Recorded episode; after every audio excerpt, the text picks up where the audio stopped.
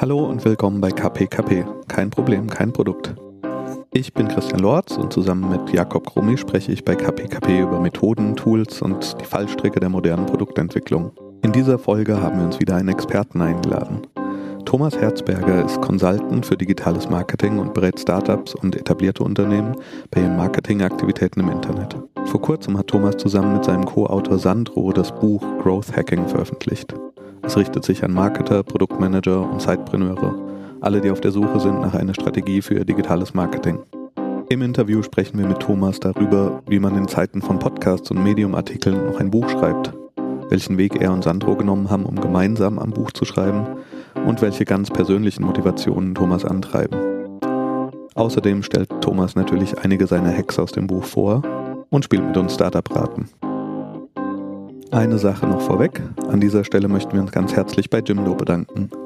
Jimdo ist ein Unternehmen aus Hamburg, das es dir ganz leicht macht, deine eigene Webseite zu gestalten und auch zu hosten. Mit Jimdo ist es ganz einfach, die eigene Marke, das persönliche Profil oder ein neues Produkt mit einer professionellen Webseite vorzustellen und so deinen potenziellen Kunden in Erinnerung zu bleiben. Passend nach deinem Geschmack kannst du aus 100 Vorlagen auswählen, diese können dann komplett individualisiert werden Wer zum Beispiel schon ein eigenes Logo oder Design hat, kann einfach das Farbschema, die Schriften, das Layout nach eigenen Wünschen anpassen. Ausprobieren kann man Jimdo komplett kostenlos und ohne Risiko unter de.jimdo.com. Dort einfach das Free-Paket anmelden und loslegen. Dann ist die Seite auf einer .jimdo.com Subdomain erreichbar. Mit dem Pro-Paket bzw. dem Business-Paket bekommt ihr dann eine eigene Domain, responsive Design, mehr Bandbreite und Support. Wenn du auf de.jimdo.com slash kp gehst und dort unseren Code KPKP2018 verwendest, bekommst du 20% auf das erste Jahr mit dem Pro-Paket oder Business-Paket. Das sind dann beim Pro-Paket noch 4 Euro im Monat. Also KPKP2018 auf de.jimdo.com slash kpkp. Wir danken Jimdo ganz herzlich für die Unterstützung. So, jetzt aber viel Spaß mit dem Interview mit Thomas und dem Growth Hacking. Hallo Jakob. Hallo Christian. Hallo da draußen, liebe Leute. Hier ist eine neue Folge von KPKP. Kein Problem, kein Produkt. Euer Podcast rund um moderne Produktentwicklung. Und äh, auch diesen Monat ist es wieder mal so, dass wir ein Interview für euch haben. Deshalb heute auch nicht nur Hallo Jakob, sondern Hi Thomas. Hallo. Hallo. Schönen guten Abend.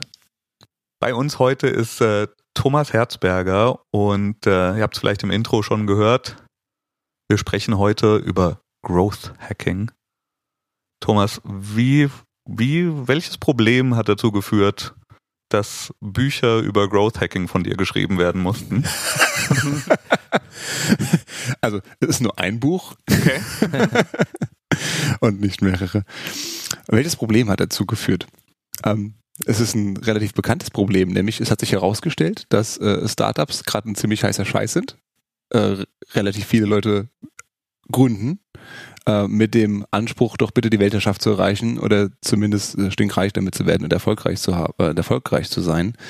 Und wie sich herausstellt, ist das gar nicht so einfach und es klappt nicht bei jedem. Und äh, wie so vieles kam auch dieser Growth Hacking Trend ähm, aus den USA, aus Silicon Valley. Und dort ist es eigentlich schon äh, auch nichts wirklich Neues, sondern hat sich ungefähr vor äh, sechs, sieben Jahren, glaube ich, ist das da groß geworden, ähm, äh, ein Klassiker war da mal Dropbox, wird immer so als der Ursprung des Growth Hacking genannt, weil Dropbox mehr oder weniger jahrelang vor sich hingedümpelt ist. Und äh, es dann einen Punkt gab und auf einmal das Wachstum wirklich exponentiell in die Höhe geschossen ist. Und ähm, soll ich jetzt gleich in die Materie einsteigen? Gerne. ähm, also es begab sich, äh, dass äh, Dropbox damals einen Berater an Bord geholt hat, der hieß ähm, Sean Ellis. Und John Ellis wird immer so gerne als ein bisschen der Papst des Growth Hacking genannt, weil er einer der ersten waren, die diesen Begriff auch wirklich definiert haben. Ich glaube, er hat mal einen Blogbeitrag dazu geschrieben auch und das als Growth Hacking bezeichnet, weil er niemanden gefunden hat, der so diese Schnittstelle zwischen Marketing, Produktmanagement, ähm, UX und Entwicklung gleichzeitig ausfüllt. Und er hat immer diese Leute gesucht, die genau das in diesen Bereichen können, diese Schnittmenge, wie er es eben auch konnte, und hat das letztendlich als Growth Hacker bezeichnet. Okay, und also man, ich verstehe, du korrigierst mich, wenn ich es falsch verstehe. Ich verstehe Growth Hacking im Endeffekt ja so als ich habe eigentlich nicht die wirklichen Ressourcen und das Geld, um zum Beispiel in einem umkämpften Markt äh, wettbewerbsfähig zu sein. Ich werde kreativ und durch Produkt und Marketing versuche ich irgendwas zu schaffen, was exponentielles Wachstum schafft. Ist es so ungefähr ja. das, wie du, wie, wie er und du es beschreiben würdet? So könnte man es äh, beschreiben. Okay. Und, und was hat er denn jetzt bei Dropbox gemacht? Also bei Dropbox genau, deswegen äh, war das der, der Klassiker. Ähm, sie haben einfach eine ganz gute Datenanalyse gemacht und äh, festgestellt, dass die Leute, die natürlich ähm, Nein, das ist, die Herausforderung war eigentlich die, die Leute von der Free, von der Trial-Phase in die Pro-Phase zu bekommen. Also sprich, dass die Leute nicht nur das Ding kostenlos benutzt mhm. haben, sondern auch wirklich dafür dann Geld bezahlt haben, damit sie mehr Speicherplatz hatten. Und das heißt, wir mussten die Leute ein bisschen anfixen. So, das Gute bei Dropbox war, die hatten schon ein Product Market Fit. Das heißt, die wussten einfach, ähm, es ist für viele Leute nervig, irgendwie sich selber Dateien schicken zu müssen oder irgendwas auf USB-Sticks mit sich rumschleppen zu müssen, sondern sie wollten eigentlich den ersten großen ähm, Cloud-Speicher für jedermann schaffen. Das hat auch funktioniert. Sie hatten ja schon Nutzer gehabt, sie wollten halt nur so diesen, ne, dass das richtige Wachstum kam noch nicht, so der richtige Kick ist noch nicht passiert. Und dann haben sie verschiedene Methoden benutzt und die beste Methode, die sie äh, benutzt haben, war letztendlich Empfehlungsmarketing. Sprich, sie haben gesagt, so, pass mal auf, ähm, lieber Jakob, wenn du jetzt deinen Freunden Dropbox empfiehlst und sie melden sich, registrieren sich an, kriegen nicht nur die, ich weiß nicht genau, wie viel es jetzt waren, äh, sagen wir mal 50 Megabyte war damals noch relativ viel, ähm, 50 Megabyte zu deinem Account dazu, ähm, sondern du auch. Da würde ich jetzt keinen Finger mehr krumm machen. Gar nicht. Müde drüber schmunzeln, wenn überhaupt. Aber damals, wie gesagt, äh, zehn Jahre her fast, war das noch anders. Ähm, und letztendlich dieses doppelseitige Empfehlungsmarketing, das war eines, einer der Gründe von, von vielen, aber einer der Gründe, warum es halt so gut funktioniert hat. Und wenn man sich mal umguckt, diesen Mechanismus haben natürlich noch viele, viele andere benutzt. Äh, und der ist auch nicht neu wenn ihr äh, jetzt Clubbeiträge oder, oder Zeitschriftenabos euch anguckt, ne, so ADAC zum Beispiel, Bertelsmann und so weiter, die bauen viele auf Freundschaftswerbung auf. Ja. Nur dieses Doppelseitige ist halt ziemlich neu und das können halt digitale Unternehmen, SAS-Unternehmen deutlich leichter machen, weil das Produkt halt eben ne, mehr oder weniger schon da ist und okay. nichts kostet. Okay. Und was hast du gemacht, als du diese Story gehört hattest? Also warst du damals in Festanstellungen irgendwo in einer Agentur und hast dann gesagt, das äh, will ich woanders auch machen oder das will ich hier machen? Also wie war dein Weg sozusagen? Wie ich zum Growth Hacking gekommen genau, bin. Genau. Ja. Ähm, da gibt es jetzt nicht so diesen einen Moment, wo wir sagen kann, Chaka, das, das ja. war's jetzt. Ähm, ich selber bin jetzt seit, ähm, jetzt haben wir Anfang äh, 2017, ich bin seit knapp dreieinhalb Jahren äh, selbstständiger ähm, Berater im digitalen Marketing. Okay. Habe mich da so ein bisschen meine Nische gefunden für, für Corporate Startups und äh, innovative Unternehmen, sage ich immer so gerne. Ähm, das heißt also auch Unternehmen häufig, die eben, wie du es richtig sagtest, nicht so die Riesenressourcen haben, ja. aber doch gerne in einen umkämpften Markt kommen wollen. Das heißt, ich habe mich einfach für, für mich selber auch einfach in der Rahmen meiner Weiterbildung sehr stark mit dem Thema beschäftigt ähm, und, und eingelesen und einfach festgestellt, das ist, da schwirrt vieles rum unter dem Begriff weil es eben auch als Buzzword häufig missbraucht wird. Aber letztendlich im Kern der Sache ist es doch etwas, was die äh, wirklich viele Unternehmen weiterbringen kann, weil letztendlich haben die meisten Unternehmen begrenzte Ressourcen und sind in einem umkämpften Markt unterwegs. Okay. okay. Und aber aber wie hast du also wer wer war dein erster Kunde oder wenn du ihn nicht nennen darfst, also wie kamst du zu deinem ersten Kunden, der dich für für Growth Hacking dann bezahlt hat, dass du denen hilfst. Growth Hacking war eigentlich für mich oder für meine Kunden, als gesagt, ein Bonus. Ich kam eigentlich über ein normales, gutes Marketing rein. Okay, okay. Ja. Äh, also das ganze Thema, wie man das jetzt tweaken kann, ist ähm, so ein bisschen das, das i-Pünktchen. Ähm, hm. Ich würde mich selber auch ehrlich gesagt nicht als Growth Hacker bezeichnen, sondern mehr so als ambitionierten Studenten äh, die, dieses Fachbereichs aber dazu letztendlich, ich bin digitaler Marketer, das kann okay. ich äh, gut.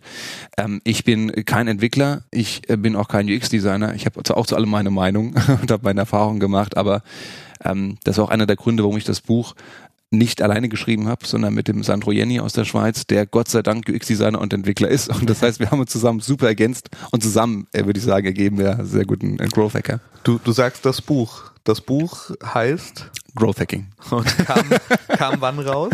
Im äh, November 2017. Okay. Also ist noch relativ frisch. Und äh, Sandro und du, hast du gesagt, habt ihr das geschrieben. Genau. Und ich glaube gelesen zu haben, ihr habt euch irgendwie habt ihr euch bei einem Webinar oder sowas kennengelernt? Genau, Und, wir und haben wann uns- war das und wie kam es dann dazu, dass ihr gesagt habt, okay, jetzt, jetzt schreiben wir dazu ein Buch? Ja, das war ganz romantisch. Wir haben uns im Internet kennengelernt. endlich war- endlich gibt es mal jemand zu. Und das war der Beginn einer wunderbaren Freundschaft. Okay. Ähm, wir haben, lustigerweise, ich, ich, das Thema Growth Hacking war für mich eigentlich mehr so ein Ding, so, das packe ich noch auf, mein Portfolio mit drauf ähm, und wollte eigentlich so ein Lead-Magnet schaffen. Das heißt, ein digitales Produkt, das ich meinen äh, Kunden und möchtigen Kunden anbieten kann, damit sie es runterladen für eine E-Mail-Adresse und die Kontaktdaten. Ähm, und dann habe ich halt vor mich hin recherchiert und ein bisschen geschrieben und dann war ich bei einem Webinar von einem vom Henning Heinrich war, das ist ein äh, Growth Hacker, der mit in, in Kanada, glaube ich, arbeitet. Und ähm, habe parallel zu diesem Webinar getwittert Okay. und habe festgestellt, dass ich nicht der Einzige war, deswegen twittert man ja auch darüber. Ähm, nämlich auch der Sandro hat das auch getan. Und wir haben ein bisschen hin und her gezwitschert und festgestellt, dass wir lustigerweise beide an einem E-Book über Growth Hacking arbeiten, Ah, das wir okay. beide noch nicht fertig haben. Und wie es in unserer Natur liegt, hat er halt mehr die UX-Brille aufgehabt und ich mehr die Marketing-Brille.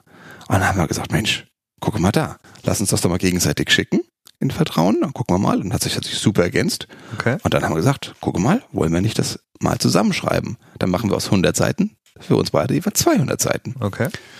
Und ähm, dann lief das wunderbar, da waren wir da super happy mit. Wir hatten letztendlich dann nicht ganz 200 Seiten, aber 150 waren es dann doch, also relativ groß auch schon wieder. Und dann habe ich ihm gesagt, Sandro, guck mal, jetzt haben wir schon Arbeit reingesteckt. Jetzt haben wir keinen Verlag, aber wir könnten es mal am Verlag schicken, weil wir haben nichts zu verlieren. So spaßeshalber, vielleicht wird ja ein richtiges Buch draus. Und dann haben wir das an vier Verlage geschickt. Und zwei von denen haben uns mehr oder weniger schnell einen Vertrag zugeschickt. Und da hat man, wow, das ist aber gut. Eine gute Quote. Hatte ich mir schwieriger vorgestellt, ehrlich Okay, gesagt. krass. Ja, da hört man auch andere Geschichten. Und nee, da waren wir super happy mit. Und da haben wir, ähm, sind dann zum Rheinbeck Verlag gegangen, ähm, weil der Rheinbeck Verlag einer der, der besten, meines Erachtens der besten Verlage auch für, für solche Themen ist. Äh, Vielleicht kennt ihr die Bücher, ähm, sind, haben meines Erachtens ein gutes Standing im Markt tatsächlich. Und was ich bisher gelesen hatte, war es auch immer sehr, sehr fundiert. Von daher haben wir uns da äh, sehr gerne da gesehen. Und äh, sind ziemlich schnell übereingekommen, dann für die ein Buch zu schreiben. In unserer ganzen Naivität, die wir dachten, na, wir müssen da noch 100 Seiten mehr schreiben, dann haben Ja. wir das schon im Prinzip in der Tasche. War dann doch ein bisschen herausfordernder. Ja, zwei Jahre später haben wir dann fertig. Ah, okay. Also ungefähr. Aber dann, wenn man ein Buch über Growth Hacking schreibt, wendet man dann die Growth Hacking Tricks, Hacks, nennt ihr die, glaube ich, ähm, auf das eigene Buch an? Also was habt ihr da gemacht? Also wie, das ist ja ein ganz gutes Beispiel, an dem wir mal durchspielen können, wie funktioniert Growth Hacking am Beispiel eures Buches? Ja, ich hab's. Ich habe so ein bisschen mal als Lean Writing bezeichnet eigentlich. Also natürlich hab, versucht man das, aber ähm, Angelehnt Äh, ans es Lean ist- Startup. genau, angenannt ans Lean Startup. Das heißt, ähm, und du warst dabei. Du warst bei einer meiner ersten, ähm, ich will nicht sagen MVP-Cases dabei, aber ich habe ja in der Tat, um das zu validieren, ob Growth Hacking überhaupt ein Thema ist, bevor ich das E-Book angefangen habe zu schreiben, äh, bin ich ja vor die, äh, vor die Straße, nee, vor die Tür gegangen, sagt man ja so schön, ähm, und habe hier und da mal Vorträge gehalten dazu, ob das überhaupt irgendeine Socke interessiert da draußen. Und ähm, dann, ähm, Jakob, haben wir uns ja beim Barcamp kennengelernt hier in Frankfurt, ähm, wo ich äh, netterweise mal kurz die Gelegenheit hatte, darüber zu äh, philosophieren. Dann dachte ich, gut, anscheinend interessiert es jemanden, ich hört jemand zu und äh, netterweise hattest du auch gesagt, ich mache das gar nicht so schlecht. Großes Ich habe da einiges mitgenommen. Ja. Ja. Aus, aus dem Produkt ist nichts geworden, aber es lag nicht am Growth Hacking. Das waren andere Probleme. Und du, ja, netterweise hattest du sogar so ein, so ein wie hast du es genannt? Tweetimonial? Äh, Tweetmonial. Tweetmonial damals geschrieben. Ähm, das, das fand ich ja ganz, ganz toll. Und das war für mich auch eine, äh, einer der Initiativen, so Anschübe eigentlich dafür. Also am Ende. Ohne dich wäre ich vielleicht nicht hier. Ja, so schließt sich der Kreis. Und der zweiten Step, den wir dann gemacht haben, also nachdem wir gesagt haben, okay, ist ein Problem, ähm, haben wir gemacht, wollen die Leute auch für das Problem bezahlen. Und dann habe ich halt mal einen Vortrag, den Vortrag ein bisschen größer gemacht und habe einfach mal gesagt, hier komm, wir machen das mal gegen, ich glaube 15 Euro waren's. Ähm, war im Coworking Space, habe das mal ganz schmal auf Eventbrite beworben und auf Xing und Facebook. Und ich habe gesagt, wenn 10 Leute auftauchen, dann ist das ein Erfolg. Und es kamen 15. Also, tschakka, passt. Also äh, These mehr oder weniger, Hypothese validiert. Genau, und nur zum Einschub, das ist ja das, was wir immer erzählen, also sein Problem finden, Problem bestätigt Ja. äh, äh, sehen, eine Lösung entwickeln, seine Zielgruppe kennenlernen und schauen, ob die Lösung akzeptiert wird. Also es funktioniert auch, also wenn wir hier von moderner Produktentwicklung sprechen, auch mit klassischen Sachen wie einem Buch. Also, Ja. Ähm, definitiv, würde ich sagen. Und dann? Ähm, und dann ging es halt darum zu sagen, ja gut, äh, ein Buch ist halt schon etwas, wo, also mein Anspruch war es eigentlich wirklich ein Buch zu schaffen, einen Mehrwert zu schaffen. Nein, andersrum.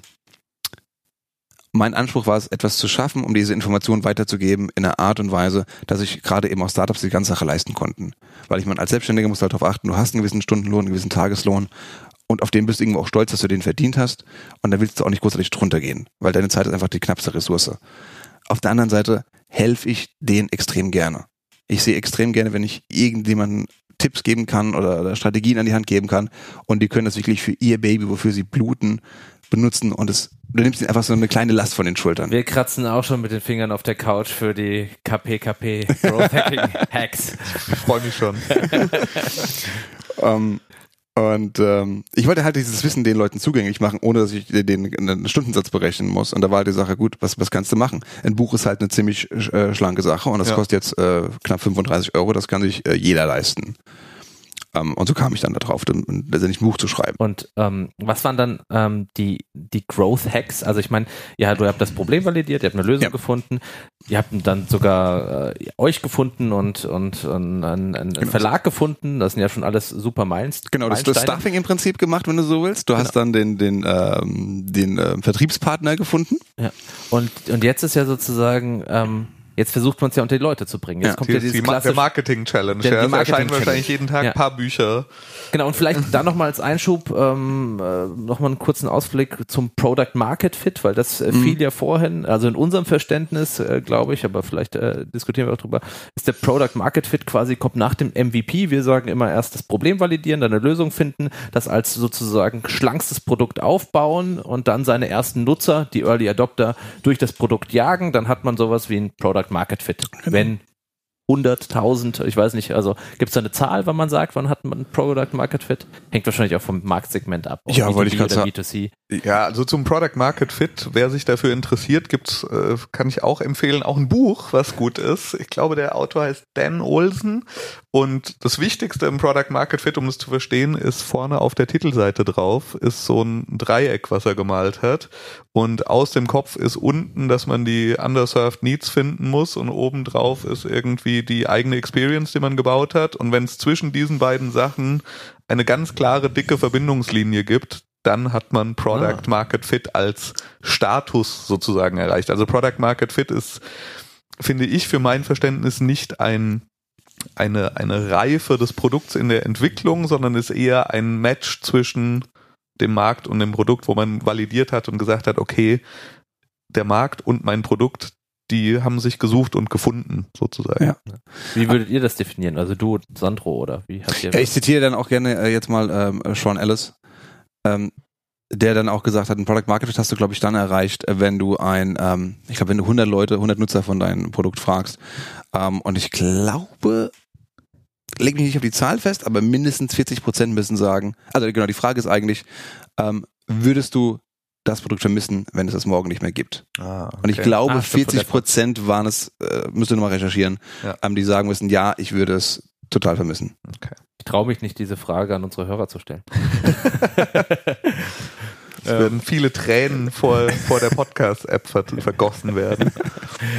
Gut, aber das heißt, äh, habt, habt, hast, habt ihr mit eurem Buch schon Product Market Fit? Also wo, wo steht ihr sozusagen? In, ich, im, im das ist eine lustige Frage. Ähm, auf der einen Seite, ich habe gerade jetzt die erste Abrechnung, nach zwei, nach zwei Monaten die erste Abrechnung vom Verlag bekommen und wir haben knapp über na, ich sag mal, knapp unter 1000, das klingt mehr als knapp über 900, also knapp unter 1000 ähm, Bücher verkauft, ähm, was laut Aussagen vom Verlag, ich verkaufe ja nicht so oft Bücher, ähm, äh, eine sehr, sehr guter Wert ist. Ja, vor allem, das ist ja schon ein sehr nischiges Thema, also sag ich mal. Genau, und zum Thema Nische, das ist ein bisschen äh, Krux und Segen von uns. Ähm, weil es relativ breit ist einfach. Wie du es gerade schon gesagt hast, ne? Growth Hacking könntest du quasi benutzen, um alles zu bewerben. Du könntest das für Podcasts nehmen, du könntest das für Blogger nehmen, für Startups, für Corporate Startups du kannst auch zu Handwerkern gehen und gucken, äh, was gibt's da für Growth Marketing äh, Möglichkeiten. Weil letztendlich ist das, gibt's da Tricks und äh, Tricks und Tipps, Tipps und Tricks, Hacks. Aber letzten Endes ist meines Erachtens Growth Hacking ein Prozess, wie man sehr schnell Thesen validieren kann. Und dann kommst du von diesem, vom Minimum Viable Product angelehnt zum Minimum Viable Test. Das heißt, ich mache eine Hypothese, sage, wenn ich das und das mache, passiert das und das in meinem Wachstum. Und dann validiere ich das möglichst schnell mit möglichst schlankem Geld. Und wenn es gut funktioniert, kann ich skalieren. Wenn nicht, lasse ich es sein. Okay, also da gehen wir gleich auf jeden Fall nochmal ein. Ja. Aber ich würde nochmal ganz kurz bei den Hacks zum Buch Ja, bleiben. Also welche Hacks, genau. welche Hacks habt ihr euch für euer Buch überlegt? Ähm, wir haben uns verschiedene Sachen überlegt. Ähm, eines, glaube ich, was sehr, sehr wichtig war, war, dass wir, ist jetzt nicht so äh, originell, aber wir haben einfach Experteninterviews gemacht. Weil man weiß ja nicht alles, deswegen haben wir Hey, uns das machen wir auch gerade. Ähm, ja, wir haben uns einige der, der besten ähm, Marketer in Deutschland äh, raussuchen dürfen, hatten das, das große, große Glück, dass wir mit denen sprechen durften. Ähm, da waren dann Leute dabei, wie ein Björn Tanter aus Hamburg, äh, der André Morris hier aus Bad Homburg von der äh, von RapArt oder Konversionskraft, äh, Ben Hamanus von äh, jetzt auch Konversionskraft, damals noch Unbounce. Ähm, da war der ähm, Mario Jung dabei von ReachX, also ganz, ganz tolle Leute. Der Mirko Lange, der dieses, ähm, der ist Geschäftsführer von Scombler, der eigentlich so der Content-Marketing-Papst ist hier in, in Deutschland. Ich sehe schon den Tweet von uns, wo wir die alle Du kannst ganz viele erwähnen. Leute, ja, ja, genau, ganz, diese alle Leute kannst du markieren. Ähm, ja, und äh, ganz ehrlich, es war für uns eine extrem tolle Erfahrung, mit diesen Leuten reden zu dürfen. Da haben wir, wir persönlich auch schon viel gelernt. Das heißt, selbst wenn wir das Buch nicht geschrieben hätten, wäre das ganz, ganz toll gewesen. Ähm, und so war es natürlich der Vorteil, dass wir sagen konnten, hey, guck mal, wir wissen A, wovon wir reden, äh, und B, haben wir hier noch tolle Leute dazugeholt und Wissen uns reingeholt, die das äh, ergänzt haben. Ähm, und der, ich glaube, der Felix Beilharz war es, muss ich auch mal recherchieren, ähm, der hat es nochmal auf die Spitze getrieben äh, und hat ein Buch veröffentlicht vor kurzem, auch der Online-Marketing-Manager, das sehr, sehr gut sein soll. Ähm, und da hat er auch, glaube ich, ist es mehr, mehr oder weniger 10, 12 Kapitel und ich glaube, 10 wurden von Gastautoren geschrieben, die halt auch Koryphäen in jeweiligen Bereich waren. Das heißt, du nimmst deren Power komplett zusammen. Oder Tim Ferriss hat jetzt äh, Tools, of of Titans Titan, geschrieben, ja, genau, genau. was letztendlich nichts anderes ist, außer genau das. Ja. Du nimmst Multiplikatoren dazu in deinem Produkt und sorgst dafür, dass sie halt auch ein bisschen Wind machen. Du, du machst einen Podcast, fängst an, einfach immer nur noch Leute zu interviewen, die ihre Reichweite Christian, ich sehe schon die nächste Iteration. Wir sitzen gar nicht mehr hier, weil unsere Gäste interviewen sich gegenseitig. Es läuft trotzdem unter KP, KP und äh, wir haben die Vier-Stunden-Woche halt einfach nur noch mit. Äh, Genau, aber dann bist du, aber dann bist du austauschbar. Das ist halt das Problem. Jetzt schon was selber sagen. Ach so. Ah, dumm. Startup-Raten Startup raten kann niemand außer uns halt. Ja. Das machen wir. Ja. Okay, aber Also das war so, das Der ein, Experten-Hack. genau, das war eine der Experten-Hack, genau der der Roundup-Hack. Ah, heißt der so. Wer das Buch lesen möchte, was der Roundup-Hack, kannst auch für Blogartikel übrigens nehmen. Okay. Ähm, das geht übrigens auch für Blogs, so ein bisschen ähnlich, was ihr äh, dann auch gemacht habt. Ähm, wenn du einen Blogartikel schreibst, einfach und sagst, hier, guck mal, das sind jetzt die zehn, was du so ein Beispiel dafür? Äh, zehn besten Tools im Bereich Content Marketing. Und schreibst die runter und wenn du das veröffentlichst, lässt es natürlich die Leute, über die du geschrieben hast, lässt du wissen, dass du sie, dich positiv über sie geäußert hast. Ein bisschen natürlich mit der Hoffnung, dass die es vielleicht dann auch entsprechend teilen in ihrem Netzwerk äh, teilen und deswegen du mehr Traffic bekommst ich meine, das ist für alle Beteiligten Win-Win. Und wenn du dahinter stehst und das wirklich deine Meinung ist, dann finde ich das auch vollkommen legitim. Und das ist ja bei Growth Hacking immer so eine Sache, ne? Was ist da äh, wirklich ernst gemeint, wohinter kannst du stehen und was ist einfach nur so ein Geschleime. ja. Aber das will ja auch keiner. Und das ist Ja. auch die Gefahr von Growth Hacking immer, das ist schon ziemlich in den Ruf gekommen, dass die Leute sich halt irgendwie sehr, sehr stark anbiedern, dass die auf Journalisten zu gehen, auf Blogger zu gehen und sagen, hier, ba, ba, ba, ich habe einen Artikel über dich geschrieben, kannst du nicht, willst du nicht und ich Ja. finde dich ja so ganz, sowieso ganz toll. Ähm, das ist ein, ein, ein dünner Grad. Ja. Und äh, der ist es auch gefährlich zu gehen. Deswegen äh, muss man das sehr vorsichtig machen, muss man das mit ähm, Augenmaß einsetzen, solche Methoden. Und ich glaube auch immer authentisch bleiben und ehrlich sein, das hilft. Ja. Und, und klassisch beworben wird das Buch gar nicht. Doch, doch, doch, um Gottes Willen. Deswegen haben wir einen Verlag. Okay. ähm, also ich komme, eine Sache möchte ich äh, Ja. gerade auch sagen, zum klassischen Marketing komme ich gleich. Ähm, was uns davor noch extrem viel gebracht hat, um das auch den, den Product Market Fit hinzukriegen, sind, ähm, sind Beta-Leser, also quasi Beta-Tester. Denen haben wir das Buch, ah, das sind noch ganz tolle Menschen, weil die mussten das Buch lesen, als es noch nicht fertig war. In einer ganz, ganz schlimmen Manuskriptform. Ähm, und denen bin ich sehr, sehr dankbar, dass sie sich die Zeit genommen haben, die Mühe gemacht haben, dieses Also Buch. eure Early durch- Adapter. ja, genau. Ja, nicht wir hatten noch nicht mal ein Produkt halt. Das war noch nicht fertig. Es war wirklich einfach nur ein Testing. Okay. Ähm, und denen haben wir gesagt, wie findest du das? Ist das verständlich? Was ist da ganz toll? Was ist da nicht so toll? Wie ist die Struktur und so weiter? Also alles Fragen, die jetzt nicht mal so auf dem Stegreif beantwortest, sondern musst es echt lesen. Und ohne dieses Feedback in der frühen, frühen Phase hätten wir es letztendlich nicht dahin geschafft, wo wir es hingeschafft haben mit dem Buch. Das ist nämlich wirklich, glaube ich, so das Feedback von den Lesern bisher äh, gut verständlich, gut lesbar ist und einen Mehrwert bietet. Und das ist auch ein Hack sozusagen? Heißt das der, der, der Beta-Hack oder ist das irgendwie. Äh, Das kannst du als Hack bezeichnen, wenn du magst. okay. Da ist kein Copyright drauf. okay. Ah, Okay, das heißt also, ihr habt bei, bei der Erstellung des Buchs schon diese Hacks angewendet oder ihr habt, sagen wir mal, schon drauf eingezahlt? Also wir arbeiten mit Leuten zusammen, wir Ja. gucken irgendwie, wo ist Multiplikation möglich, wie kommen wir irgendwie nach draußen? Im Prinzip geht es, glaube ich, darum, dass du schon Marketing im Hinterkopf hast, wenn du in die Produktentwicklung gehst. In dem Fall, wenn du ein Buch schreibst, Ja. denkst du schon von vornherein dran, wie du es verkaufst. Ja. Weil es heißt ja auch nicht umsonst äh, äh, Bestseller und nicht Best Reader. Ja. Ja, das ist interessant. Ich meine, das ist ja wirklich äh, während der Produktentwicklung die, die Go-to-Market-Strategie Ja. sozusagen schon immer im Kopf zu haben und, und auch das äh, beeinflussen zu lassen, vielleicht wie das Produkt entsteht. Ja. Okay. Wir hatten allerdings auch, auch äh, Fuck-Ups gehabt. Ähm, ich ich, ich hatte gedacht, das wäre richtig toll, wenn wir Folgendes machen. Ähm, also Hintergrund ist, äh, Growth Hacking hat auch einiges mit, mit Tools zu tun, die man einsetzen kann, damit das Leben leichter wird. Und natürlich reden wir auch über diese Tools. Und auch da haben wir sagen würden, wir, ja, das sind Tools, die finden wir ganz toll, die können wir Ja. gut empfehlen. Wäre es nicht toll, wenn wir unseren Lesern auch äh, ein Goodie geben und quasi eine, erweiterte Testversion von dem und dem Tool oder eine, einen starken Rabatt auf das und das Tool zu machen? Ähm, und dann hätten wir so ein Software-Bundle und das Software-Bundle wäre nochmal irgendwie hunderte, tausende von Euro wert, das man quasi mit dem Buch bekommt.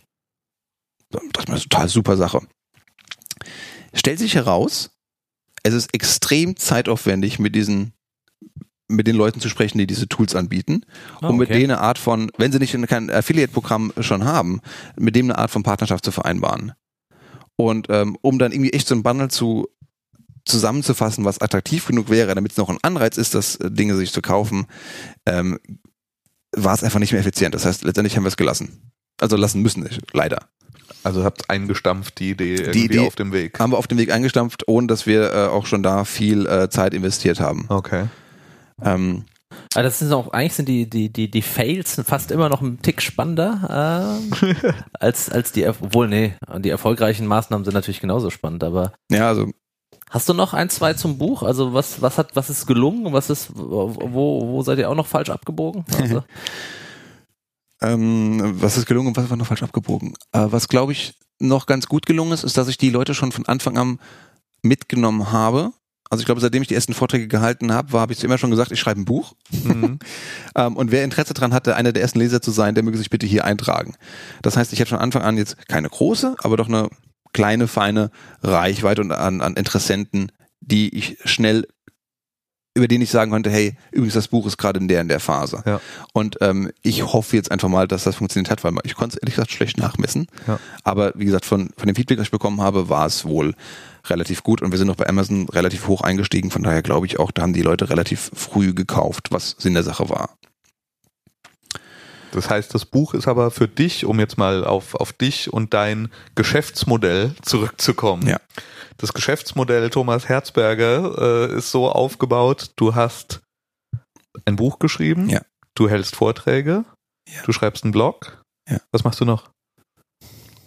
Also, wie, wie ist deine Go-to-Market-Strategie noch aufgebaut? Und was Arbeiten. Hast du, merkst du jetzt schon, ja, okay. und, und, und merkst du jetzt schon, was quasi, was hat ein Buch veröffentlichen geändert äh, an, an deinem Marktauftritt für dich? Ich werde zu tollen, spannenden Podcast-Interviews eingeladen.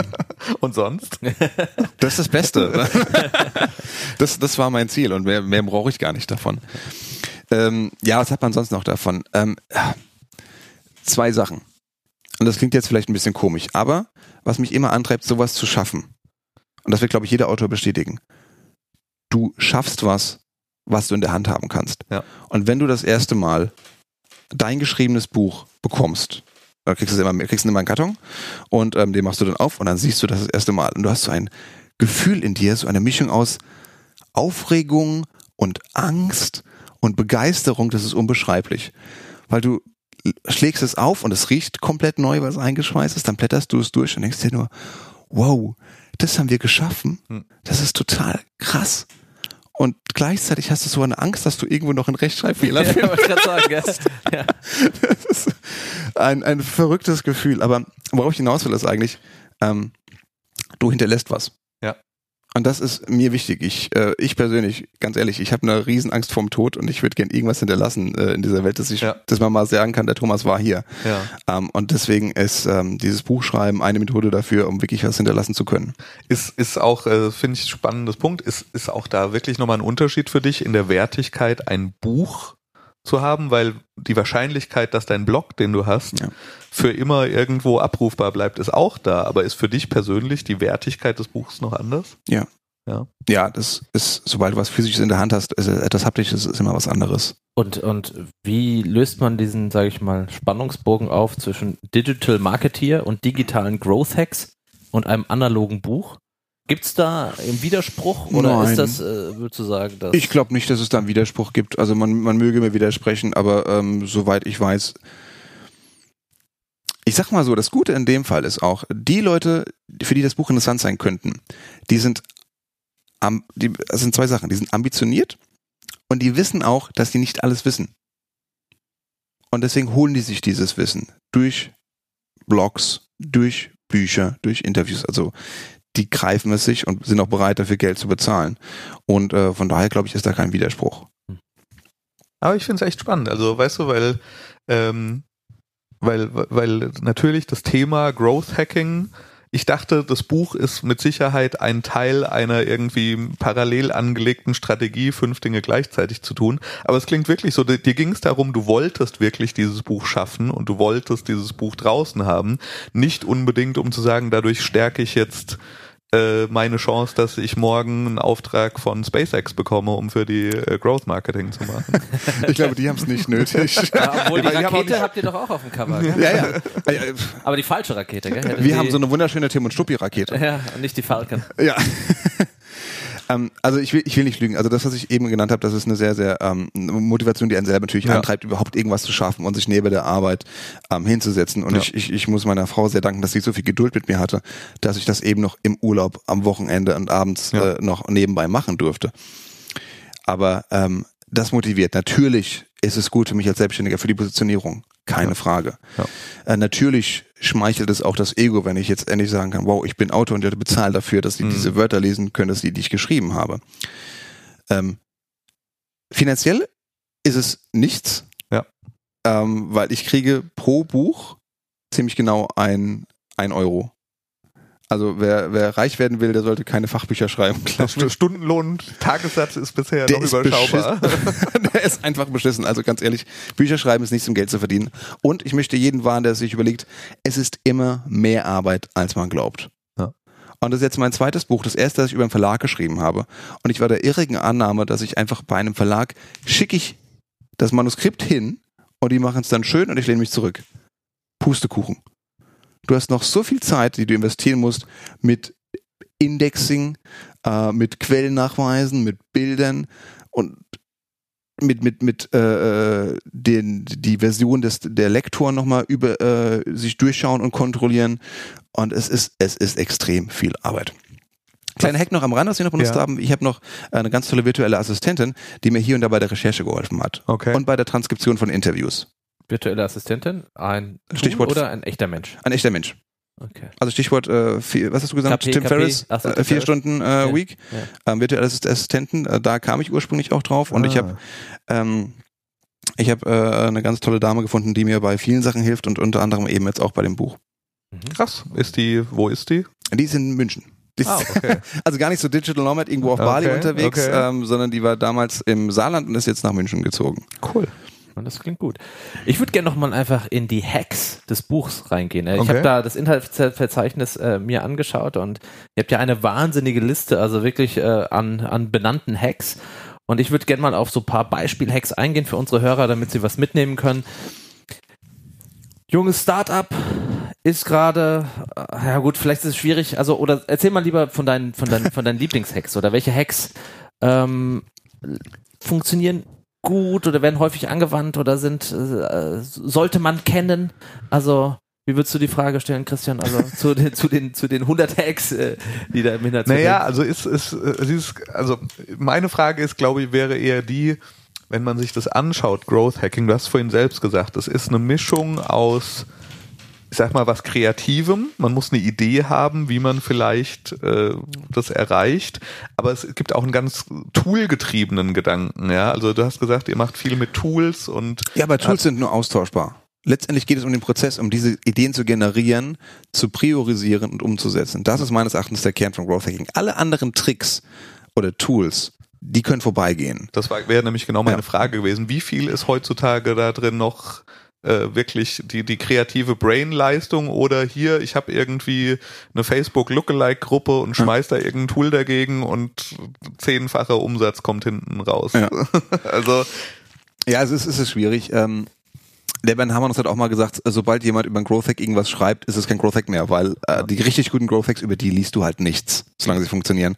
Weil letztendlich geht es darum, immer irgendwas zu machen, was sonst noch keiner macht. Damit ist es halt ein Markt, noch eine, eine keine Marktlücke, aber noch eine, Ja. eine Nische im Prinzip, Also hilft mir euer Buch zu schauen, was ich nicht machen sollte. was andere erfolgreich gemacht haben, um dich zu inspirieren zu lassen. okay. Ein wichtiger Unterschied. Nein, da sind noch ein paar Sachen dabei, ähm, die du auf jeden Fall die meisten anwenden können. Ähm, und weil du nach Beispielen gefragt hast, äh, eine Sache, die jedes Unternehmen äh, vom Ein-Mann-Unternehmen bis hin zum Konzern machen kann, ist ähm, das Thema E-Mail-Marketing. Eigentlich verständlich. E-Mail kein neues Tool, Hm. äh, wird dich jetzt nicht überraschen.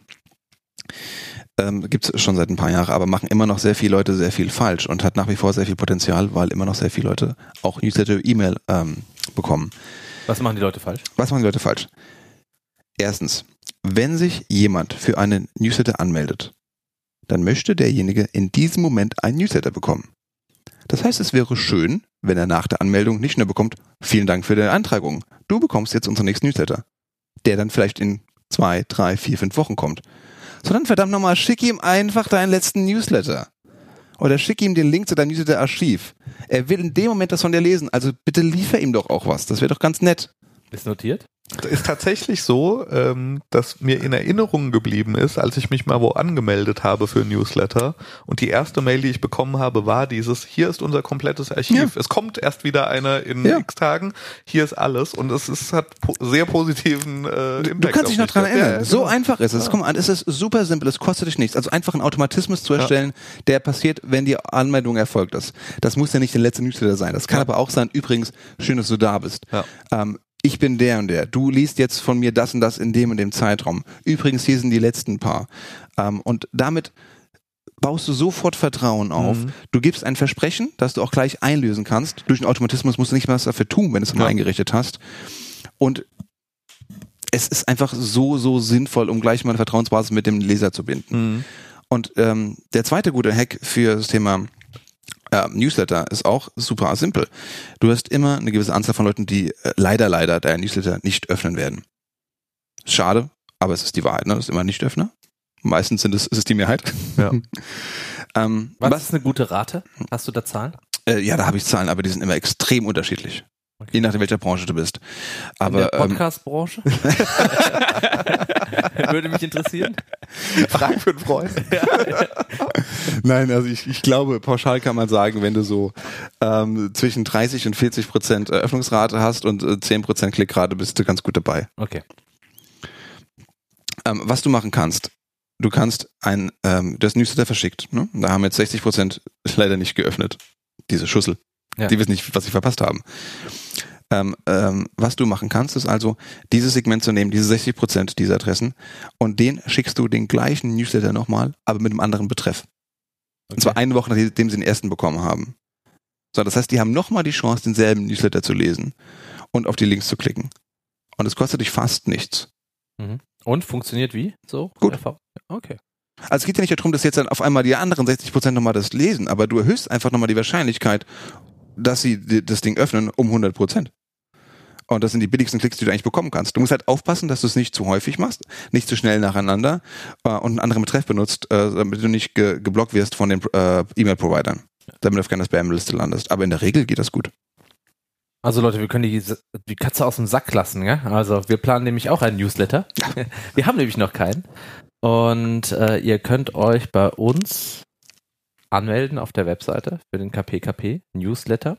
Ihr bekommt leider noch kein Archiv, das es nicht gibt, wenn Genau. ihr euch anmeldet. Aber ihr werdet eine bei der Anmeldung eine E-Mail bekommen. Das werden wir gleich beherzigen sozusagen. Ähm, und der Newsletter wird äh, als kleiner Einschub ähm, äh, für euch Links, die wir hinzufügen in die Shownotes der alten Folgen, ähm, vielleicht einen spannenden TED Talk, einen Buchtipp ähm, und natürlich ähm, er erscheint am Ende des Monats. Ihr bekommt als Newsletter-Abonnenten quasi eine Vorschau auf die nächste Folge. Also ihr erfahrt als erste, ähm, wer wird unser nächster Gast sein oder was wird unser nächstes Thema sein. Und ab sofort könnt ihr euch quasi auf kein Problem, kein Produkt für unseren Newsletter anmelden. Habe ich das jetzt richtig gemacht? Thomas? Ja, du könntest, also Call to Action ist immer gut. Ja. Ähm, du könntest natürlich noch jetzt äh, direkt auch eine Belohnung noch mit reinsetzen, irgendein Incentive, äh, außer. Vielleicht, vielleicht können wir was verlosen. Ja, genau. Im ersten Newsletter könnten wir dann nicht Genau, aber das kannst du nur einmal machen. Ah, okay. Nein, natürlich. Also ihr ähm, Wir verlosen was. Ja. Äh, äh, hiermit gemachte Sache. Wir verlosen einmal das Buch Growth Hacking von Thomas Herzberger. Ähm, Unter unseren Newsletter-Abonnenten. unter den Newsletter-Abonnenten. Ja. Super. Ja. Danke, dass du also ganz spontan mitmachst. ja, kein, kein Problem. Und das Gute jetzt für den Hörer ist auch, am Anfang werden es noch nicht so viele sein. Das heißt, die Gewinnchance ist relativ hoch. Sehr hoch. Ja, also, jetzt anmelden, würde ich sagen. Ja. Wie wir das gemacht haben. Also Wahnsinn, wie sich das ergeht. Ist, ist, ist clever, den Experten einzuladen. Hier greift ein Zahnrad ins andere. Es ist, nee, also wirklich ist unser Ernst. Geht bitte äh, auf kein Problem, kein Produkt.de, meldet euch an und habt die Chance, ein Buch zu gewinnen. Es wird, glaube ich, sogar unterschrieben sein. Es wird mal viel wert sein in Zukunft. Ich habe da ein gutes Gefühl. Ähm, also wirklich, äh, und, und nur um es noch zu, eure, eure Lust darauf noch zu erhöhen. Ich habe hier nochmal gerade im Bereich E-Mail das Inhaltsverzeichnis offen. Ja. Der Erdrücken durch Umarmen Hack. Nutze jede Gelegenheit Hack. Den Ich kenne dich doch Hack. Also es ist alleine dieses Inhaltsverzeichnis.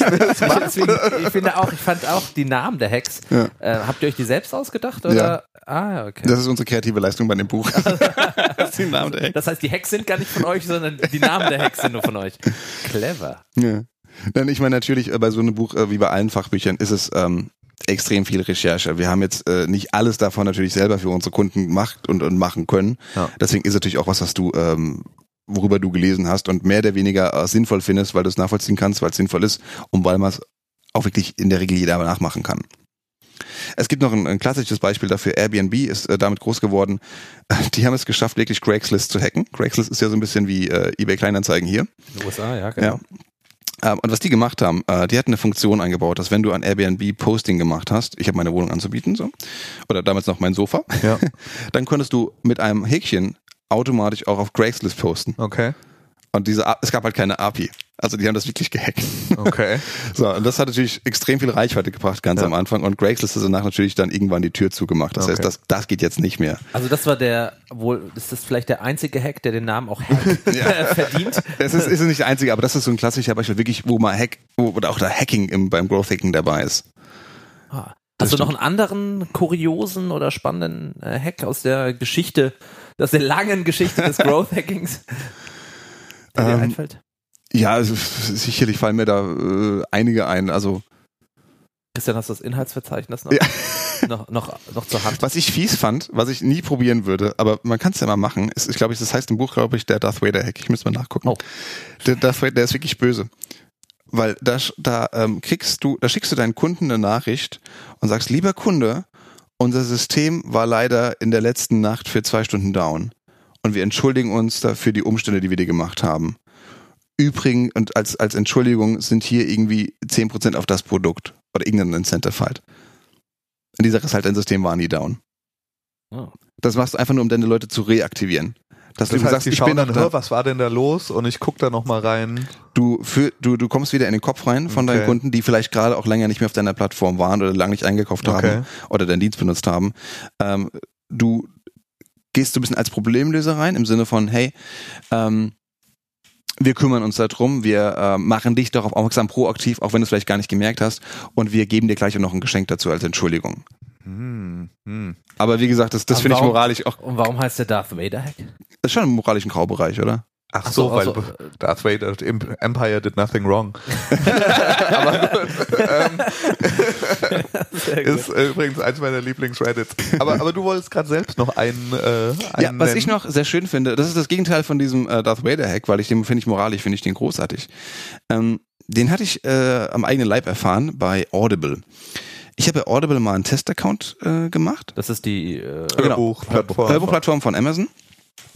Also früher mal ein Startup dann von Amazon gekauft worden. Ähm, ich hätte mal einen Testaccount gehabt, ähm, wollte gucken, ob ich öfter mal Hörbücher höre. Es stellt sich heraus, tue ich nicht. Wollte also meinen Account wieder kündigen. Was technisch und von der UX sehr, sehr einfach und gut gelöst war. Dann kam ich aber, bevor ich fertig war mit meiner Kündigung, auf eine Seite und auf dieser Seite stand, Thomas, Alles klar, wir hören dir zu, wir haben dich verstanden. Du willst also deinen Account kündigen. Das kannst du gerne tun, drück hier auf den Knopf. Vielleicht, bevor du das tust, hast du hier noch drei Möglichkeiten. Du kannst deinen Account pausieren für, ich glaube, drei Monate. Ähm, du kriegst hier jetzt nochmal ein Hörbuch gratis, für den Fall, dass du nicht dazu gekommst, das zu hören. So, da hast du nochmal irgendwie einen, einen, einen, einen Coupon. Mhm. Ähm, und das dritte war, habe ich vergessen. Also es gab noch eine dritte Option. Ja. Und ähm, ich, also mir wurde es nicht schwer gemacht zu kündigen, nicht technisch, Ja. sondern einfach moralisch. Ich habe das Gefühl gehabt, ja, die haben mich verstanden, die haben mich da abgeholt, wo ich bin in meiner aktuellen Situation und geben mir nochmal die Chance, auf einer, auch da auf ganz auf Augenhöhe kommuniziert, auf einer sehr, sehr sympathischen Art eigentlich zu sagen, hey, überleg's dir doch nochmal. Das, äh, das kann ich auch wieder bestätigen. Also ich glaube, ich habe seit mehreren Jahren eine On-Off-Beziehung mit Audible. Beziehungsstatus, es ist kompliziert. es ist wirklich, äh, es ist wirklich so. Ich, man, man denkt ja, ich mache das mal und den Dialog, den du, ich, mir fällt auch die dritte Option nicht ein, aber ich war schon öfter auf diesem Dialog. Ich habe auch schon den Button geklickt. Ach stimmt, ja, eigentlich hier, wenn ich jetzt noch mal das, das höre ich jetzt noch mal. Ja. Und äh, ist eine sehr interessante Art, wie die das machen. Wobei ich sagen muss, das ist für mich mittlerweile dadurch abgelöst, dass man jetzt bei Amazon oft für irgendwie fünf Euro mehr einfach das Hörbuch dazu kaufen kann. Man kauft die Kindle Edition und dann wirft man fünf Euro nach und dann Mhm. kriegt man auch die- das Hörbuch. Aber es ist ein super Beispiel. Aber ein schönes. Beispiel auch, Ja. dass man in der Kündigung noch was tun kann und Ja. nicht wie zwei und zwei noch einen Fax schicken muss, um Ja. seinen Internetanschluss ähm, kündigen zu müssen. Abo-Falle. Ich hatte auch ähm, von dem äh, hiesigen äh, Gas- und Stromanbieter was sehr Schönes. Da habe ich wirklich gekündigt. Und dann kam eine Woche später kam eine Postkarte. Ist jetzt nicht so fancy, ne? Aber da stand drauf, trotzdem, Thomas Herzberger, schön, dass Sie unser Kunde waren. Schade, dass jetzt so ist, aber wir würden uns freuen, wenn wir uns in Zukunft halt nochmal treffen, wenn Sie nochmal unser Kunde wären. Okay. Und das fand ich auch echt charming, muss ich sagen. Das ist jetzt kein großer Growth-Hack, aber mir fällt das immer noch ein, dass Ja. die sich so nett verabschiedet haben. Auch die Ja. haben es mir nicht schwer gemacht zu kündigen. Aber sie erhalten dadurch die Kundenbeziehung und ich weiß immer noch, dass sie mir diese Postkarte geschickt haben, weil es außergewöhnlich war. Das mache ich vielen, das, die Diskussion hatte ich schon oft auch im Produktmanagement, das mache ich vielen, ähm, vielen Firmen und auch Produktmanagern zum Vorwurf, die sich keine Gedanken auch über den Kündigungsprozess sagen, die einfach nur sagen, ja, ich will die Leute reinholen, Ja. ich will sie drin behalten und äh, ich sorge dafür eine Top UX und hinten raus äh, mache ich dann die, die Dark Patterns, äh, die Fallen Ja. und, und die Stolpersteine Ja. und an das erinnere ich mich und an die schwierigen und bösen Kündigungen lassen ein Gefühl bei mir, dass ich nie wieder, nie wieder bei diesem Unternehmen Kunde sein möchte und in einem Podcast dann sage, Ja. dass auch niemand anders Fol folgende Unternehmen. Kunden sein sollten. Und andere Unternehmen ähm, schaffen es es, sogar noch zum Abschied ein gutes Gefühl zu verpassen und zu sagen, ja, es passt halt einfach gerade nicht, Ja. aber vielleicht komme ich wieder. Ja. ja, und das ist doch eigentlich so ein bisschen die Form der menschlichen Kommunikation. Man verhält sich doch auch nicht unter Man möchte in guter Erinnerung bleiben und die Ja. Reputation nicht nur am Anfang, sondern soll auch, ja, das ist, genau. Und es ist eigentlich nur, nur menschlich. Ne? Du gehst, geh mit deinen Kunden um, als wären sie echte Menschen. Ja. In dem Fall war das die Manova, dann kann man es ja mal lobend erwähnen, die haben das Ja. äh, ganz toll gemacht. Und das ist auch super simpel. Das war nur eine Postkarte. Und Direct Mailing ist auch nach wie vor eine direkte Art, wie du übrigens auch B2B-Kunden anschreiben kannst. Ne? Kalte E-Mail darfst du in Deutschland nicht, ist ja gleich Spam, aber Direct Mail geht meines Erachtens noch. okay. Das heißt, äh, in der letzten Folge haben wir gelernt, auf Messen gehen. Mhm. In dieser Folge lernen wir, Direktmarketing ist nicht tot, äh, auch wenn es per Post rausgeht. Müssen wir über das, das Adjektiv moderne Produktentwicklung müssen, müssen wir diesen Podcast bald auf Vinyl pressen? ich würde sagen, Das macht, aber wie viel machen das? ich einer tatsächlich ich kenne Ja? einen Podcast, der eine einzige Folge Hello Internet auf Vinyl gemacht hat. Ich hätte es gerne, hab's nicht, aber auch da wieder funktioniert. Ja, es ist äh, Aber ich denke mal, du schickst das den Leuten, schickst du eine Platte zu. mhm. Vielleicht, also gerade DJs, die schon eine gewisse Reichweite haben, die auf jeden Fall das Equipment haben, um so abspielen zu können, natürlich. Ähm, wenn du in dem Bereich wärst, Aber vielleicht gibt es einen DJ, der auch Unternehmer ist. Der genau auch unsere Zielgruppe Gründer oder Startupler ist. Ähm, ja, Kriegen gibt's- wir eine Platte gepresst? Äh, was, wo muss ich die Nadel hinhalten? Und Oder? Ich, ich habe Kontakte zu Presswerken. Wer, wer, oh Gott, ich, ich sehe Projekte auf uns zukommen, die ich nicht managen möchte. Denk, denk dran, denk dran testen, weil möglichst schlank testen. Also nicht 500 Ja, Platten pressen, sondern vielleicht erstmal Das nur ist eine. Problem bei Plattenpressen ist wie beim Buchdruck Ja. auch, ob ihr ein Buch druckt Ja. oder 1000 oder 10.000, macht irgendwann keinen Unterschied mehr. Also, wir machen keine Versprechen zu Platten, wir machen nur Versprechen zu E-Mail-Newsletter. Aber wir können vielleicht noch gerade, wenn wir schon den Experten hier sitzen haben, wir sind ein kleiner, aufstrebender Podcast, ja, der jetzt vielleicht kurz vorm Product Market Fit steht. Oder wir haben schon Sponsoren, ja. Also Ihr habt schon, also genau, wie viele Podcasts haben schon äh, Sponsoren? Richtig, das heißt, wir haben Product Market Fit, aber wir wollen natürlich noch größer werden. Wir wollen, dass mehr Menschen uns hören. Top Was? 100 iTunes. Genau. Das ist, was wir wollen. Das ist da, da, da, wir haben natürlich in, jeden, in unseren Shownotes, fragen wir nach den Leuten, dass sie uns ein bisschen bewerten Mhm. sollen. Ähm, wir schreiben Shownotes, wir twittern, wir haben Facebook, wir haben Instagram. Warum sind wir noch keine Stars? Was machen wir falsch, Christian? Wir haben zu viel andere when, Podcasts. when will we be famous? Ja. ist die Frage. Zwei Fragen. Was machen denn Face, was machen denn Podcast-Stars? Was haben die denn gemacht, damit die so eine Die sind Reichweite meistens haben? schon Stars woanders gewesen. Die bringen die Reichweite mit. Ja, das ist immer das Gefühl, was haben, die bringen alle Reichweite mit und deswegen steigen sie dann mit ihrem Podcast gleich ganz oben ein. So, Ich habe keine Reichweite. schade. Also das ist natürlich eine Sache, die du machen kannst, ist ganz banales Wettbewerbsvergleich tatsächlich. Das heißt, du guckst dir an, was hat beim Wettbewerb gut funktioniert und was hat nicht gut funktioniert, sobald du es nachbilden kannst. Und wenn du sagst, die hatten schon Reichweite in anderen Kanälen, ja, blöd dann in dem Fall. Unfairer Vorteil. Unfairer. Den kennen wir. Nee, Fällt Ja, ist gar nicht, ist gar nicht unfair. Es ist die Frage, wo bin ich früh? Und wo kann ich dann noch früh günstig Reichweite aufbauen? Das kann jetzt beispielsweise, also das war jetzt früher mal Podcasting, ich meine, das ist nicht neu. Podcasting ist schon über zehn Jahre alt. Das Ja. wissen unsere Hörer. Es erlebt jetzt nur gerade wieder die Renaissance. Aber das ist ja nicht schlecht, dass es nicht neu ist, es ist halt nur doof, jetzt noch schwieriger zu wachsen. Das Ja. ist einfach das Problem, weil einfach der Markt schon ein bisschen gesättigter ist. Wenn du jetzt ähm, beispielsweise auf äh, vor zwei Jahren auf Instagram unterwegs warst, war das die neue Sache. Vor einem Jahr auf Musically war das die neue Sache. Wenn du jetzt Christian Musically? schwierig jetzt auch schon wieder. Ich sag mal, was in Deutschland vielleicht noch nicht ganz so populär ist, ist Twitch. Twitch. Zumindest außerhalb der Gaming-Branche. Ah, Okay. Also Gary Vaynerchuk, äh, man mag ihn mögen oder nicht, aber er hat jetzt gerade auch seinen eigenen Twitch-Kanal eröffnet. Das ist die Spieleplattform, gell? Mhm. Ja, Livestreaming, Livestreaming. von Spielen. Ja, aber Ah. eben nicht nur Spiele Ah. inzwischen. Ah. Wir spielen Podcast. Aber das ist ja wirklich, also du hast Gary Vaynerchuk genannt, das ist glaube ich so seine Grundthese für alles. Also finde die Plattform, die Zukunft hat und finde sie als erster und, und beackere sie. Und das ist so ein bisschen auch, ja, also klar, wenn du irgendwo früh sein kannst, da Ja. hast du eben auch, da kannst du schnell noch Reichweite bilden. Gilt auch für sowas wie Facebook-Advertising zum Beispiel. Ähm, gut, das hat er auch gesagt, Ja. ne? aber da war es einfach noch am Anfang wirklich relativ günstig. Inzwischen hast du einfach die ganzen großen Wettbewerber da drauf, die die Preise hochtreiben, klar. Instagram-Marketing, also Advertising, ist dafür noch günstiger im Vergleich, weil das noch nicht jeder macht.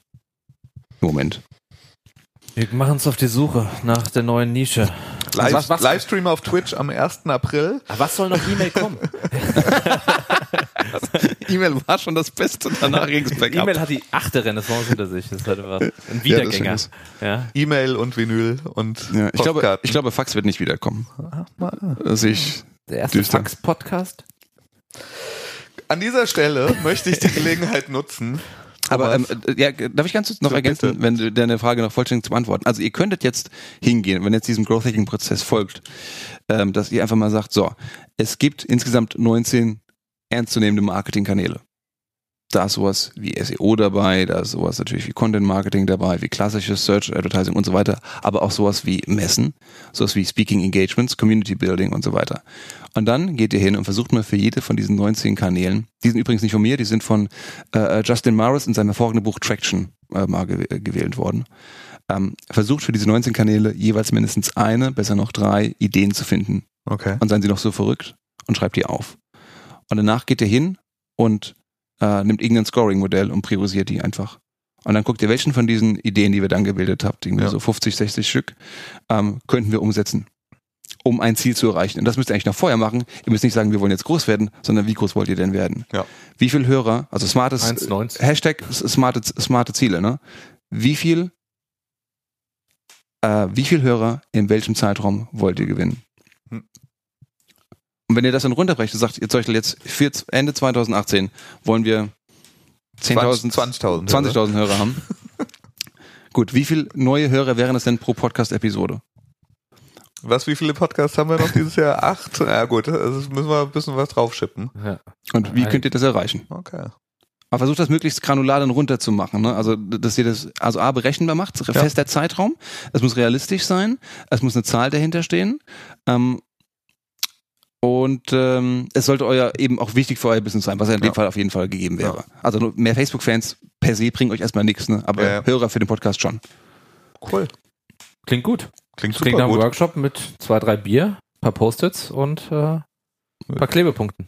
Super, ey. Wir, wir haben quasi nicht nur einen super Gast gehabt, wir haben auch umsonst Beratungen bekommen. wir haben eine Verlosung angestoßen. Wir haben also, wir haben Weichen für die Zukunft gestellt heute. Wenn wir dem Thomas jetzt noch sein Lieblingstool aus den Rippen leiern, ähm, dann könnten wir einen Übergang. Einen Übergang machen. Thomas, Ja. wir sagen an dieser Stelle erstmal ganz vielen Dank. Ach, sehr gerne.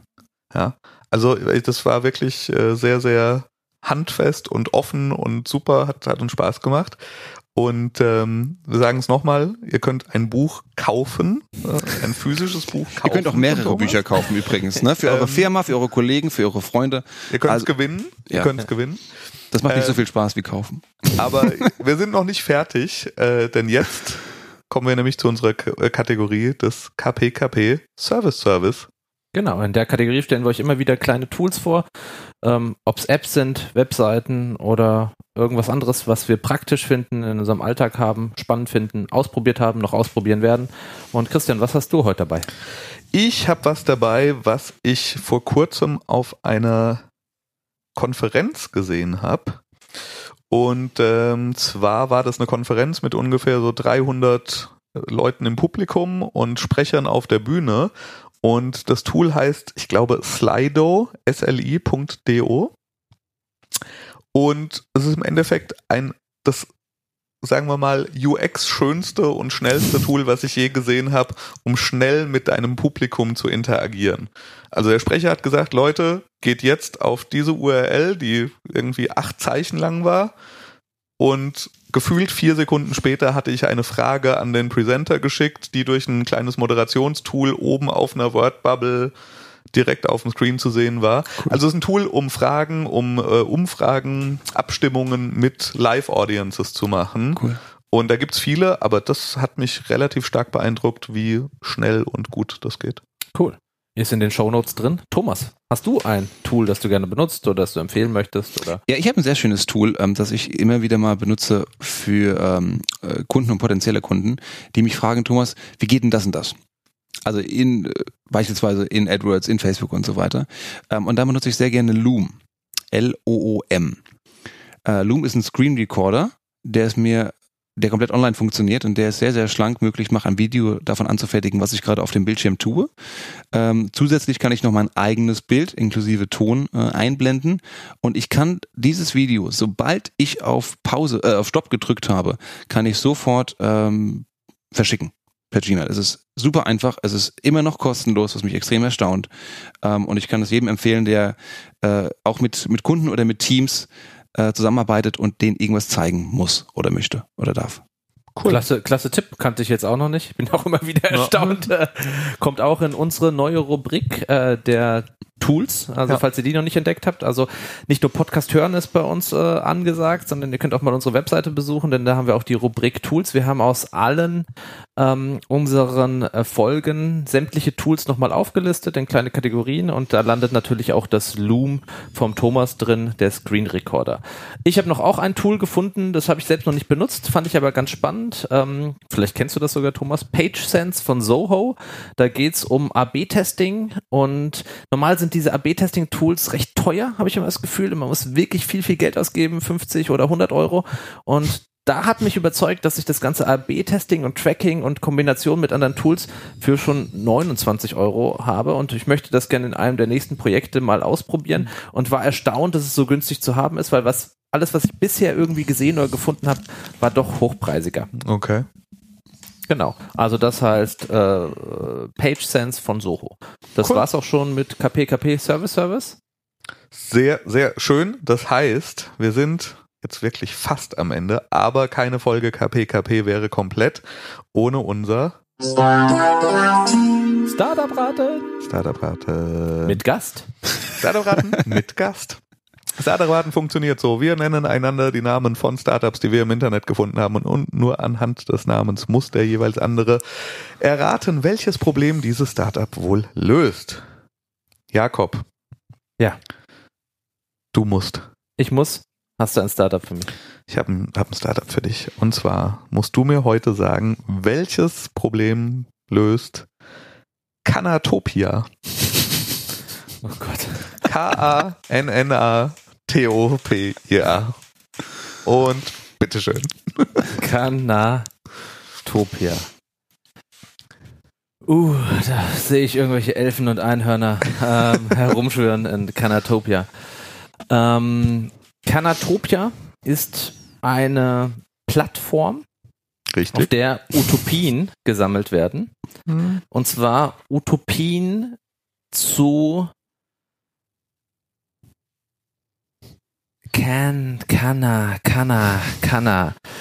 Zu was heißt, was kann denn dieses Kanna heißen? Ja, überleg mal, was kennst du für Wörter, die K-A-N-N? Ah, Kanna, Kanna. Can, Dosen? Ein Utopien, wie man Dosen neu öffnet? Städte aus Dosen. Neue blühende Dörfer und Städte aus Dosen. Also ich finde es diesmal wirklich schwer. Also wir haben was mit Utopien, wir haben was mit Can oder Können. Was kann ich in dieser Utopie? Zukünftige Skills, die ich irgendwie aufzeige?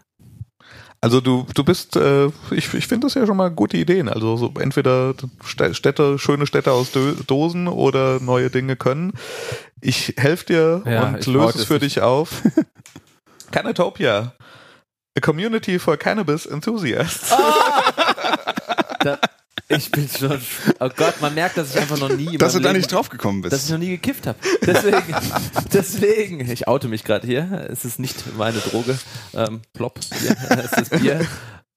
Ja, klar. Oh Ja, Gott. Oh also Gott, war sieht, sieht super schlecht. aus, äh, hat, hat Kernfunktionen wie Track and Share Your Favorite Cannabis Products. also, äh, Ja, Wachstumsmarkt. sieht, sieht empfehlenswert aus. Ach, verdammt. Ich hätte gedacht, das wäre ein Startup für Wohnmobile in Kanada. Ja, auch schön. Gut. Thomas, bist du bereit? Möchtest du? Ich bin bereit geboren worden. Ich habe eins für ihn. Ähm, Mach du mal. und zwar Thomas. Van Secrets. Jetzt bin ich wieder beim Wohnmobil. naja. Van Secrets, V-A-N. Ja. Ist das ein digitales Startup? Kann ich mich da rantasten? Eigentlich Ja. macht ihr das sonst auch so? Ist das so Ja-Nein-Fragen? Ja, kannst also, du machen. Du kannst, du dich machen. rantasten oder du kannst dir einfach auch. Okay, ist Das das, Produkt, ist das Produkt digital? Ja. Hm. Ist es ein europäisches Startup? Gute Frage. Sieht nicht ja, so aus, als ob es wichtig wäre, okay? Aber glaub schon, ja. Van Secrets. ist es im Bereich Adult Entertainment beheimatet? er, es ist schön, wie er sich rantastet, weil er keine, er hat ein bisschen scheu, dass er es direkt hier raushaut. Ich würde gern ja sagen, aber nein. ist dieser Podcast ab 18? Hätte ich vorher fragen sollen. Ja. Nein, kein, Ähm, kein Van Adult Secrets. Entertainment. Ähm, ähm, hat es was äh, damit zu tun, wie ich Urlaubsplanung machen kann? oh ja. Jetzt musst du aber wirklich, jetzt musst, jetzt musst du, Jetzt aber Okay, raus. dann würde ich sagen, es ist ein, äh, ein Verzeichnis der besten Stellplätze für Vans außerhalb von Campingplätzen. oh Gott, es ist passiert. Oh, fuck. Zum ersten Mal in der Geschichte von Startup-Raten. Echt jetzt? Hat Das jemand Cover- das Startup? Van Secrets. Discover and share amazing free camping locations worldwide. Yes! Unfassbar. Thomas Herzberger wird in die Annalen eingehen, KPKP Startup-Raten durchgespielt zu haben. Verdammte. Oli, oli. Aber der, es war auch einfach, also ich, es ist einfacher als Kanotopia. Ja, Kanatopia. Kanotopia. Ja. Herzlichen Glückwunsch. Dankeschön. Christian, jetzt, jetzt brauche ich noch eins für dich. Ne, danach kann, kann eh nichts mehr passieren. Können wir eigentlich skippen. Das, das ähm, ah ja. Ach, das war eigentlich, eigentlich wird das für einen Thomas gedacht. Ja. Tja, schade. Zu spät. Grow Surf. Christian. Grow Surf. Mhm. Hm, Ist doch klar. Ich meine, nach dem, was wir jetzt alles durchgemacht haben, ist Grow Surf natürlich Cannabis-basierte Surfbretter. ja, es ist, Hanf wird irgendwie laminiert und daraus werden Surfbretter gemacht. Das ist relativ offensichtlich. Ja. Richtig? Fast. es ist ein Automate Viral Growth for your website. 100% free. Könnte auch von Thomas sein. Nee, Es Hast- ist automatisiert und free. nee wenn es kostenlos ist, mache ich das nicht. Ja. Gut, Nee. leider knapp daneben. ProSurf. Ja, it's a free tool that helps you run viral referral campaigns. Gut, ich, also wir gehen eher auf Cannabis und Surfen. Ja, also ich würde sagen, Das war jetzt auch ein bisschen, das kam ein bisschen runter, oder? Also davor über, über Cannabis, über Urlaub gesprochen und jetzt über sowas. Ja, das, also, ich muss sagen, die Naja. Runden gehen heute an euch. Also, Christian und du, ja, Chapeau, ja, also, meine Elfen-Einhorn-Assoziation ist schon wirklich peinlich. Du musst mal anfangen zu kiffen, Jakob, dann wird alles besser. Gut, bevor es hier komplett abdriftet, Ja, ähm, nochmal ganz vielen Dank. Thomas Herzberger, thomasherzberger.net. Ähm, Und ganz wichtig, in dem Zusammenhang, wenn ich es kurz erwähnen darf, äh, growthhacking.rocks. ah, on the rocks. Da alles über das Buch. Nur Ja. so. Sehr schön. Es hat uns sehr viel Spaß gemacht. Ähm, wir hoffen euch auch und äh, danken dir, Thomas. Und Vielen Dank für die Einladung. das nächste. Mal dann am 1. April. Oh. Bis dahin. Tschüss. Tschüss. Ciao.